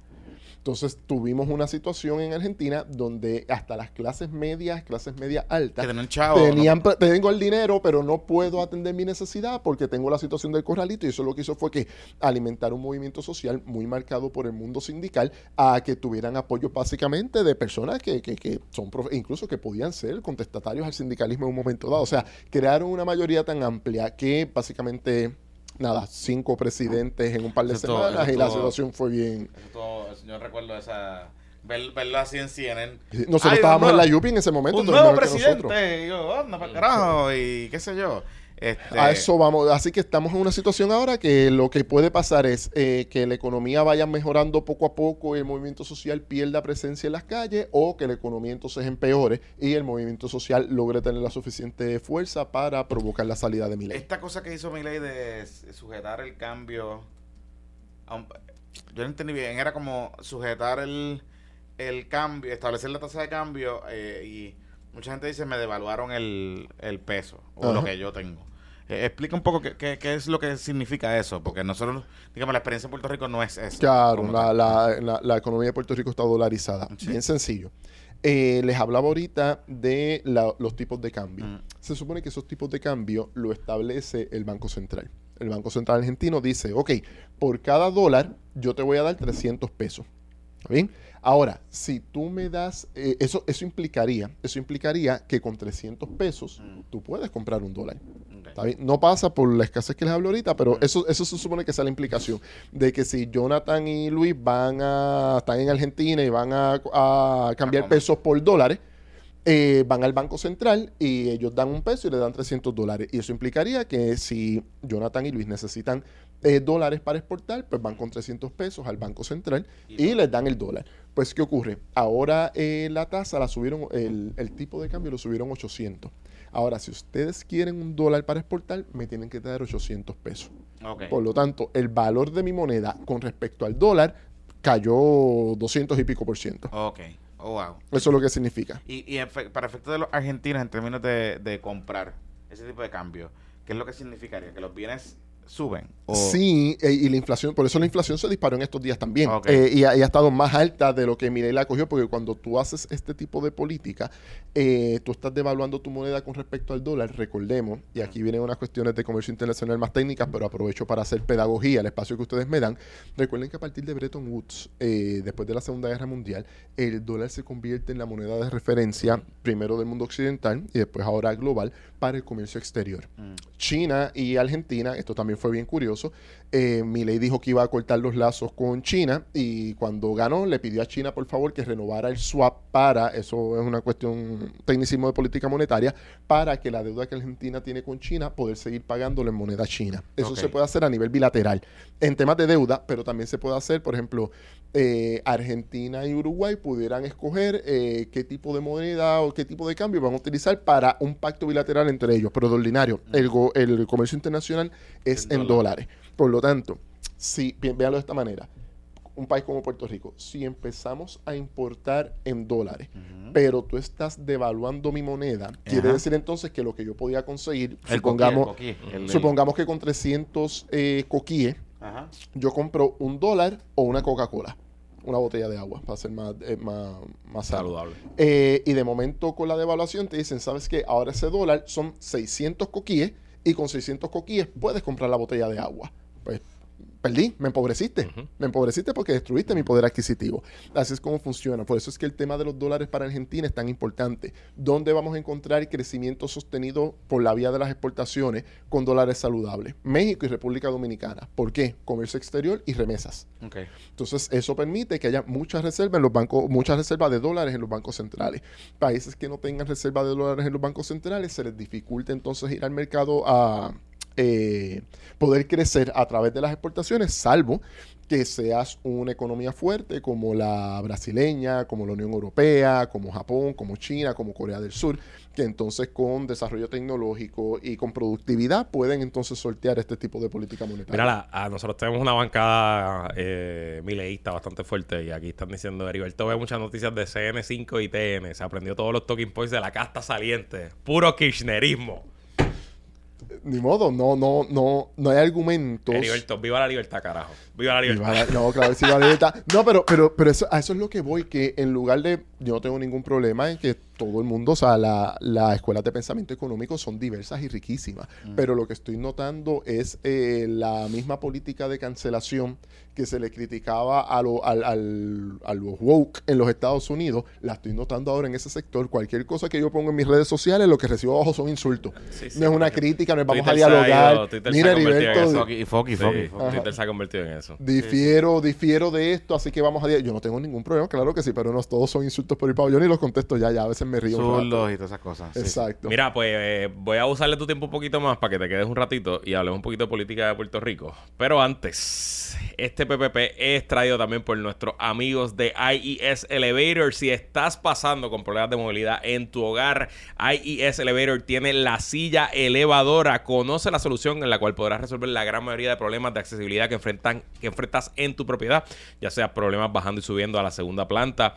Eh, también la silla reduce el peligro de caídas y accidentes con la seguridad de tus familiares y también te sirve para subir carga porque puedes levantar hasta 600 libras. Recuerda que con los amigos de IES Elevator te puedes llevar una oferta de cero pronto, cero interés por 24 meses a través de Synchrony Bank. Llama ahora al 787-908-3462 o envía un mensaje de texto a ese mismo teléfono 908-3462 para más información. Recuerda que la cotización es completamente gratis.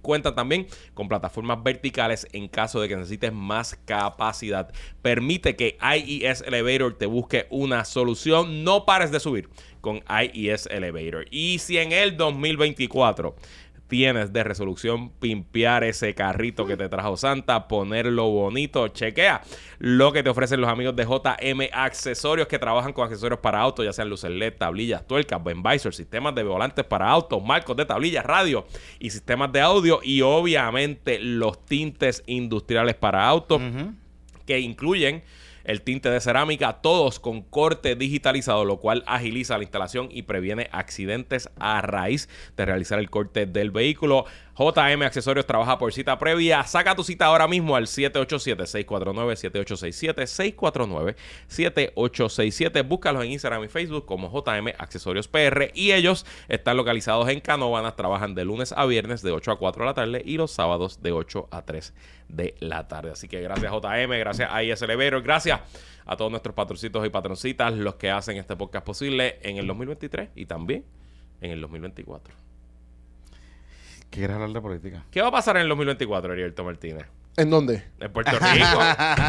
Mira, esto, el, va- va- varias cositas que, que se pueden analizar. De hecho, te, te lo había comentado el año pasado, Luis, en, en tu programa de radio, de que pienso que lo más interesante de la política puertorriqueña en este momento es eh, qué va a pasar en Proyecto Dignidad.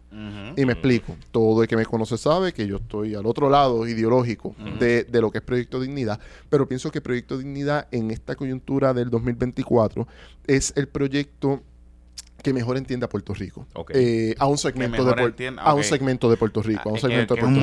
gente. Ajá. Exacto, a un segmento de Puerto Rico, el cual en algún momento dado pues participaba o no, pero si participaba políticamente, lo hacía a través de los partidos históricos, fuera el Partido Nuevo Progresista o el Partido Popular Democrático, hasta que un grupo de personas vinculadas al mundo religioso exigió entonces la autonomía de lo político de los partidos eh, históricos y deciden fundar su propio proyecto. Y estoy notando una visión interesante de largo plazo. O sea, presentaron una candidata al Senado, nuevamente la senadora Rodríguez Bebe, para que, que repetiría en su escaño, a Alicy Burgos eh, en la Cámara, que también repetiría en su escaño, pero empezaron a ampliar su base territorial.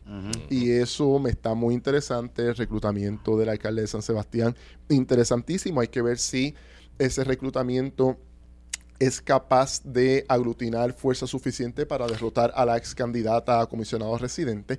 Así que, de nuevo, para el 2024, obviamente Dignidad no va a ganar, pero, pero pienso que van a incrementar mucho sus apoyos y que su visión de largo plazo es la correcta porque responden a un grupo culturalmente preexistente a Dignidad, que es el grupo religioso fundamentalista en Puerto Rico. claro. Y lo están haciendo muy bien. Claro, definitivamente. Y, y hay algo que, o sea, si ellos lo, lo único que puede detener este avance de dignidad son sus peleas internas. O Correcto. sea, son algunas controversias que puedan tener con César Vázquez, algunas controversias que puedan tener con algunos, con algunos temas. O sea que si es, ¿verdad? Si ellos no se pelean entre ellos mismos, Claro. que, que le quite un poco de oxígeno, eh, van a seguir. Porque ellos eh, están corriendo una cosa bien organizada, bien disciplinada. Nosotros llevamos tiempo hablando de eso. Claro. Sí, Dios los he con- escuchado, los he Si escuchado. Dios conmigo, ¿quién contra mí? Por eso. Claro. En el espectro del otro lado, digamos, de los más centro-izquierda, ¿cómo tú ves la cosa? En la, eh, por lo menos en el tema de la alianza, Mm. vi a una base del Partido Independentista, una base no, una asamblea del Partido Independentista, eh, muy concurrida, pero lo más importante, eh, vi un ánimo bien, bien marcado, bien Mm. marcado. En la asamblea de Victoria Ciudadana fueron eh, menos personas, también se ve un buen ánimo.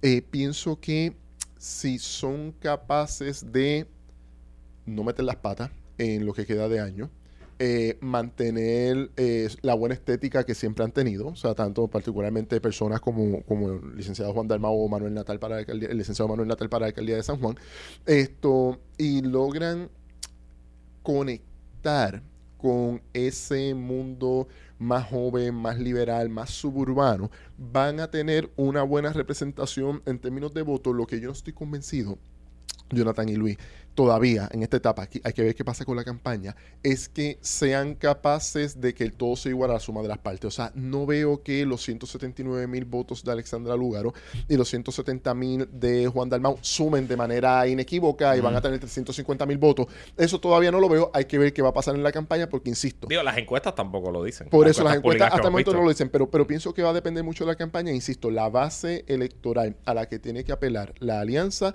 es al mundo suburbano, al mundo profesional y a los jóvenes. Si son capaces de conectar con esos tres grupos, vamos a tener un buen resultado en la alianza. Vamos a ver si ese buen resultado va a empujar que puedan entrar escaños a nivel del distrito, particularmente en San Juan. Vamos a ver qué pasa con la alcaldía de San Juan.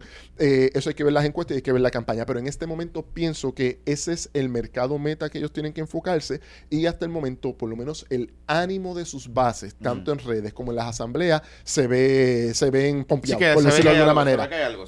hay un interés de que algo pase. Te añado a esa, a esa ecuación que lo tiene que buscar la alianza y lo tiene que buscar esencialmente todo el mundo. eh, los apáticos. Los que o no han votado en El varios 38%. ciclos o los que no tienen interés de votar, porque al final del día aquí vamos a una elección con cuatro fuerzas más o menos equidistantes. eh, y el que logre sacar 10, 15, 20, 25, 30% del apático a votar, pudiera ganar las elecciones. Yo, yo no tengo ahora mismo ningún elemento que me lleve a pensar que el PPD, el PNP, la Alianza Dignidad tengan la suficiente fuerza como para traer apáticos. De acuerdo 100%. No, no, ninguno. nadie, ahora- nadie ha nadie podido craquear en, esa... en esta etapa del proceso De está todo el mundo trabajando su lo que quisieran que fuera su Exacto, base. acuerdo, No los 100%. veo yendo entonces en el más a allá. buscar la. No, yo no tampoco los veo. Y, y de hecho, eh, digni- o sea, uno pensaría, bueno, los de dignidad están saliendo de un pool de apáticos. Realmente no, porque las iglesias y el sector fundamentalista siempre estado bien activo Claro. políticamente. Lo que pasa es que estaba antes en el PNP y en menor grado en el PPD. Pero, Claro. pero eh, están muy adeptos a un partido. O sea, a que una organización política Claro. hable. No necesariamente los apáticos. Y, y, y me parece, digo, también las encuestas no miden por qué es que la persona es apática. No hay encuestas sociológicas No en Puerto Rico. sociológicas. O sea, no, no podemos saber. O sea, sabemos que hay un 37% de apáticos, ¿verdad? De, de gente que dice, no estoy afiliado, no voy a votar por ninguno, ¿Pero no me por qué? Pero ¿por qué? ¿Cuál es la razón? Si es cansancio natural de los partidos, si es cansancio de la política, si es que Si lo es que generacional. si es generacional, si es que es lo que consumen solamente Jailin la más viral versus, o sea, no sé. Eh, y eso es un problema porque si nosotros no tenemos, no podemos identificar de dónde viene la apatía, pues ninguno de las fuerzas, na- nadie, ni los medios ni las fuerzas, Claro. va a poder decir, bueno, pues, ¿qué, qué- qué- cuáles son los temas que tú quieres, que tú quieres hablar? Eh, ¿Hay espacio en Puerto Rico, y te pregunto, para un candidato o un movimiento, o candidata, movimiento histriónico tipo Milei, en términos de la retórica, los temas, eh, así sea un espectro de izquierda o de derecha, hay un espacio para eso? Mira, yo te diría que en el corto plazo, entiéndase elecciones 2024, no lo veo. Para el 2028 habría que ver do- dos cosas bien importantes. La primera, si hay disposición en los medios para darle, eh, eh, tanto en los medios eh, de masa como los podcasts, como la radio, los influencers, de darle espacio a personas así. O sea, que, que- que los legitimen, que les den el foro, que permitan eh, el nivel de insulto. Por ejemplo, hace poco escuchaba a un libertario de España, un profesor de lo, de los más importantes y un tipo, un- una mente brillante. Eh, se lo digo para los fanáticos de mi ley que, que nos están escuchando, vayan de verdad, donde economistas de verdad que son libertarios, eh, lectores eh, nítidos de Hayek y de von Mises y tienen algo interesante que decir, aunque yo no estoy de acuerdo. Eh, José Huerta de Soto, en España. Él dice, un candidato como Milei en España no hubiese podido resultar porque la primera que dijera zurdos de mierda, váyanse para buen sitio, ya en ese momento la persona estaba censurada y no se le podía volver a invitar a un medio. O sea, Claro. habría que ver cuál es la disposición que hay en Puerto Rico para una persona así, pero eh, por lo menos la- el histrionismo. Las ideas, yo pienso que ya Dignidad ha hecho una alianza bien marcada con los sectores de, de la libertad económica en Puerto Rico. Sí. Y ya he escuchado, por ejemplo, a la senadora Rodríguez Bebe hablar en, en esa dirección, ¿no? En el tema de la libertad de mercado, etcétera. No necesariamente es lo mismo que libertad o derechos de los individuos, pero eso es otro tema. Entonces, eh, nada, habría que ver si hay ese deseo. Y número dos, recordar que a diferencia del resto de países de América Latina, o de muchos países de América Latina, y España, yo no estoy convencido de que a alguien se le tome con seriedad si se para y dice que el problema es que el socialismo de Pierluisi, el socialismo de Ricky, el socialismo de Alejandro y el socialismo de Fortuño nos llevaron ante la situación que estamos en este momento. Hola, O sea, Foquito. Quizás hay, pero no creo que se le mire con mucha seriedad, ¿no? Porque es que el socialismo de Sira María Calderón, de, de- de Aníbal Acevedo Vilá, como que, ¿por dónde? Está, está complicado. Exacto, ¿Por exacto. dónde tú lo coges? De Alejandro García Padilla. sí, sí, está- Exacto. está ¿Cómo, cómo, traer ese tema de, de, ah, pues no son sociales que son populistas? Bueno, pues. Ah, bueno. y, la, y la realidad es que el tema de la inflación y de cómo eso cambia, Claro. polariza la sociedad, pues es un tema que aunque aquí se siente la inflación, no es una inflación de 180%, 160% como ha sido la, la inflación argentina. Mira, eh, el presidente de la peña mileísta, el buen amigo Sambo Marí, eh, escribió otro comentario. Mira, por favor, inviten al señor Heriberto más a menudo. Es un aire fresco escuchar voces informadas, porque obviamente nuestras voces no son informadas. Muy bueno como invitado, así que te ganaste, te ganaste al Ah, presidente no, de la claro. peña mileísta. A mí lo que me gusta es dialogar sobre estos temas. Mira, Luis, te quería comentar dos cositas más eh, de política. El PNP, cosas que me sorprenden mucho. eh, yo pensaría que el gobernador, con la cantidad de fondos federales que, que ha recibido y que ha podido utilizar sin control de la Junta, le, hubiese- le permitiría consolidarse como líder único del Partido Nuevo Progresista, encabezado a una victoria sólida por encima del 40% en la elección general. Me sorprende mucho que las encuestas lo que dicen es que ha logrado reducir la ventaja, pero que en esta etapa del proceso la comisionada esté 10% eh, por encima. Nada, me trae curiosidad eh, los por... O sea, que... que que no se ha manejado bien para uno tener esas cantidades de dinero eh, únicas en la historia de Puerto Rico y que tu compañe- ex compañera de papeleta te lleve la delantera en Y una que la percepción sea que no se está pasando nada. Exacto. Y eh, por último, el Partido Popular. Estoy notando El que centrismo, el centrismo. el- hay, hay algo del centrismo, pero hay algo más, más importante que estoy notando, que es que eh, el, el Partido No, yo publiqué en Claridad, creo que fue en el- hace diablo, 13 años atrás, un artículo que se llamaba El Partido Nuevo Progresista, Nuevo Partido Natural de Gobierno en Puerto Rico. El Partido Nuevo Progresista tiene mucho poder institucional, mucho poder mediático y está tratando de crear algún tipo de polarización que empieza a responder, ya viendo los líderes políticos del Partido Nuevo Progresista en las, últimos, en las últimas seis semanas, están todo el tiempo hablando de eh, nosotros o el independentismo, nosotros Mm. o el socialismo, por lo tanto, si yo quisiera detener la alianza a cualquier costo, porque van a traer la independencia y el socialismo, yo, me, yo, yo pensaría que hay que votar PNP. Si yo quiero destruir el bipartidismo que nos ha traído hasta aquí, etcétera, voto por la alianza. Si yo quiero políticos honestos que respondan a mi visión cristiana fundamentalista, voto por dignidad. ¿Cuál es el incentivo en este momento votar. para votar por el Partido Popular? Yo creo que el Partido Popular, tanto Jesús Manuel, eh, el representante Jesús Manuel Ortiz, como el senador Juan Zaragoza, tienen que trabajar más en contestar esa pregunta. ¿Por qué hoy en un escenario polarizado yo debería darle Ape- la... apelarle al centro que no hace ningún sentido. Y que en Puerto Rico esos conceptos de, ah, pues el centro está... Sí, no hace ningún sentido porque el centro sería esta, eh, mantener las cosas como están. Es y la y las cosa. cosas como están no necesariamente están bien. No vende políticamente. No vende, política, no vende políticamente.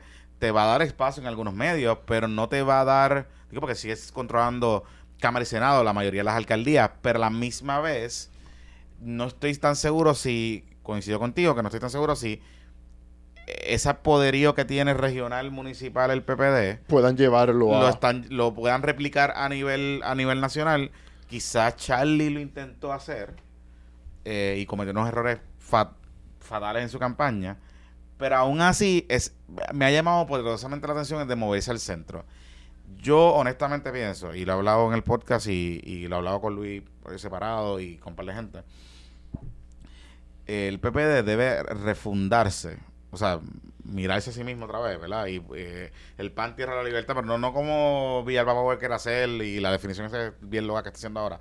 Pero mirarse otra vez y quizás utilizar la figura de Jesús, del presidente Jesús Manuel Ortiz, que a lo mejor ponle que no gane la primaria, pero utilizar la figura de Jesús Manuel Ortiz que viene de otras clases Claro. eh, sociales eh, que No están- típicas populares. no típicas populares y que, y, que, y que si tú la miras en el no viene de la aristocracia. de- no, y, y- y si tú lo miras en el overall de la, nuestra clase política puertorriqueña, eh, inclusive en el proyecto de dignidad, no son clases, o sea, vienen todas de unas clases, poder- o sea, media alta, ¿no? Eh, quizás Jesús Manuel ya lo es, pero no viene de ahí. Entonces, si, ¿verdad? Yo pensando aquí que un Walgue es una hipótesis sería de estos apáticos, es que hay mucha gente que no se ve representada. Mucha gente que dice, Sin duda. yo no me veo representada en ninguno, más allá de las ideas, no me veo representada en ninguno de estos chamacos porque todos vienen de colegio o porque todos Claro. vienen de familias Que políticas. Jennifer lo está explotando muy bien. Lo está yo sí explotando vengo muy de escuela pública, yo Lo vengo está de... la- explotando muy bien y ha podido dentro de una coyuntura primarista de La Palma, polarizarla entre esa guerra de clases. Yo no sé cómo al final le vaya a salir, Claro. pero eh, creo que es la única manera pues, que moverse para el centro y, e inclusive abandonar hasta la misma teoría esta de la redefinición del Estado Libre Asociado y decir que no la vamos a meter en el plan de gobierno. Me parece un error, Claro. porque inclusive en la pelea de entre soberanista y el otro y el otro, pues tú tienes algo filosófico y dices, ah, bueno, pues Y me aquí- puedo ubicar en alguno de por los aquí espacios. que voy, pero Claro. Tú decir, no voy a hablar del tema porque polariza, pues entonces no sé qué me va a decir. Como Claro. que- ¿Qué me va a vender? ¿sabes? Como que... Y, y viene, y eso viene acompañado de otra cosa, Jonathan, que es, coincido todo lo que Mm. estás mencionando, pero entonces eh, viene también con una situación de que cuando escucho a voy a excluir a Jesús Manuel y, y Mm. Zaragoza, pero cuando escucho mucho del liderato del Partido Popular, los veo criticando más a Proyecto, a Victoria Ciudadana, de vez en cuando a Proyecto Dignidad, pero no fiscalizan al gobernador. No del lo fiscalizan. Entonces, básicamente, eh, se entiende como que la- el rol del Partido Popular es, o, o- o lo entienden muchos líderes del Partido Popular, es que no se me vayan más votos para la alianza o tratar de recuperar algún tipo de voto de la alianza. Sí, la casa grande de volverle la bandera, decir, yo soy el único que puedo ganar el PNP. Claro, pero, la fiscalización, la fiscalización se la han dejado en manos a Dignidad y a, y a Victoria, a, a la Alianza. Entonces, eh, por ejemplo, le- el, este, este síntoma lo noté desde el primer debate de 2020, cuando tú veías a la licenciada Lugaro y al Mm. licenciado Dalmau encima del gobernador. Y el gobernador defendiéndose Sí. duro. O sea, fue un debate duro. Entonces, de momento, uno veía al alcalde de Isabela, al exalcalde Charlie Delgado, y era como si estuviera totalmente dibujado el debate, se contradecía en temas que tenían que ver con la perspectiva de género. Y la sensación que daba es como que ese individuo no está en el debate. El, el debate es entre ellos tres, y, y- e incluso lo hacían interesante, pero no necesariamente el- el- como que el Partido Popular no se ubicaba. Así que yo pienso que la tarea grande del 2024 de el representante Jesús Manuel y del senador Zaragoza para la primaria es intentar explicar por qué el Partido Popular es útil, no solamente para ganar el PNP, sino para intentar volver a formar gobierno. Gracias. Heriberto Martínez, esto estuvo brutal. Eh, tremenda manera de empezar el año, así que te traeremos de vuelta. Sí, sí, ya, ya puedo, ya puedo. Qué bueno, Heriberto, gracias como de costumbre por estar con nosotros y a ustedes por la sintonía. Regresamos en el próximo PPP regular que ya comenzamos. La semana después. La semana después. de Reyes. Esta semana hay unos regalitos que vamos, nos vamos a anunciar. No, no te tira a lo loco. Hay un regalito el día de Reyes. Exacto. Y después seguimos con lo demás eh, en PPP y en nuestro horario regular de es. itinerario. Yo quiero una camisa como la de ustedes. Tropical. Sí. Tropical. Esta, esta yo la compré en el, en el Marshall de Macy que está ahí en plaza. Me costó 9 pesos. No, pero es para regalitos Reyes, para que me las regales tú a mí. Cangrecitos. Esos Son unos cangrejitos. Ah, Está ok, bonito. ok. Y me sirve para me sirve para eventos del Partido Popular y para eventos de los cangrejeros. Ah, pues, está está com- bueno. está completo. está combinado. Que la fuerza la acompañe, se me cuida. Bye. Bye.